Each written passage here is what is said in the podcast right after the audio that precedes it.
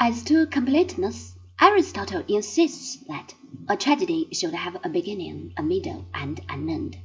At first sight, this does not seem to be a very informative pronouncement. What is meant is, however, quite sensible.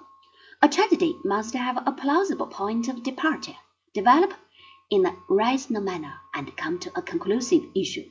It must be complete in the sense of being self-contained. Size matters for the mind falters if a piece is too long. If too short, it does not register.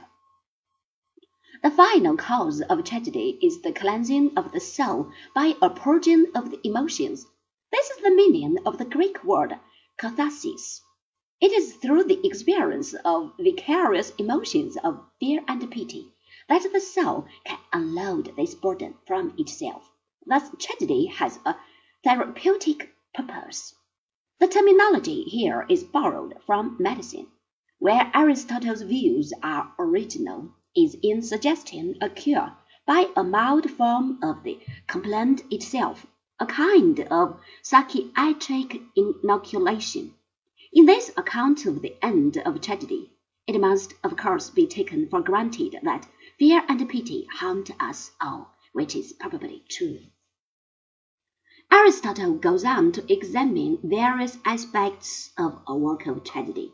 The most important of these is the plot. Without it, there can be no drama. In so far as it is through the plot that characters realize themselves, they are secondary to it. Potential character becomes actor in the plot. With regard to the action, two types of incidents are especially important.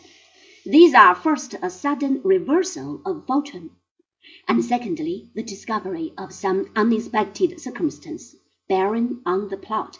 These events should overtake a person not too outstanding in any of the virtues, and his downfall should be caused not by vice, but by lack of judgment, which drags him from high position and influence and makes him an outcast.